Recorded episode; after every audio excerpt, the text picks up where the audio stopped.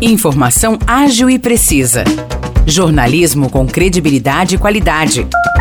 92 News. 92 News. O podcast do Jornal da 92.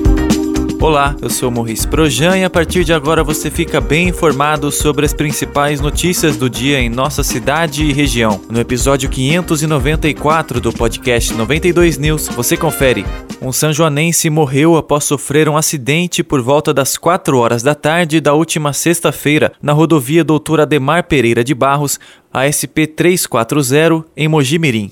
A vítima, identificada como Alexandre Camargo Pelaquim, de 54 anos, era proprietário de um supermercado no bairro Perpétuo Socorro, em São João da Boa Vista. Segundo informações da Polícia Rodoviária, na altura do quilômetro 155, um carro atingiu a traseira da motocicleta dirigida por Pelaquim. Com o impacto, a vítima foi parar debaixo de uma carreta. Após bater na moto de Pelaquim, o veículo também atingiu um outro carro que estava na rodovia. O sanjoanense foi socorrido pelo SAMU e pela Renovias. Foi levado para a Santa Casa de Mojimirim, mas não resistiu aos ferimentos e morreu. Alexandre Camargo Pelaquim deixa a esposa e dois filhos.